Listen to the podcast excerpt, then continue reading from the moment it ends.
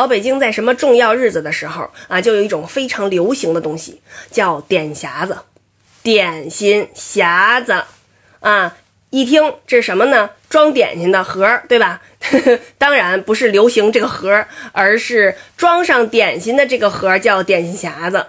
这点匣子呢，一般我们就是去卖点心的地儿，嗯，它有那种大的纸盒，我们呢就挑各式各样的点心，把这个纸盒摆满了以后，用那种绳儿给它捆起来，就纸做的那种绳儿给它捆起来，啊，呃，提溜着能提溜着，这就是点匣子。逢年过节走亲访友都要提溜点匣子，非常的有理儿有面儿。好比说，咱们大家伙儿都去看望爷爷奶奶，好了，爷爷奶奶家里就各式各样的点匣子。这临走的时候，爷爷奶奶吃不了啊，说，呃，大家都分分吧，啊，你一盒我一盒就提了回家去了。就是你们家这点匣子呢，经过了这个整个一个春节以后呢，也不知怎么又回到了你们家。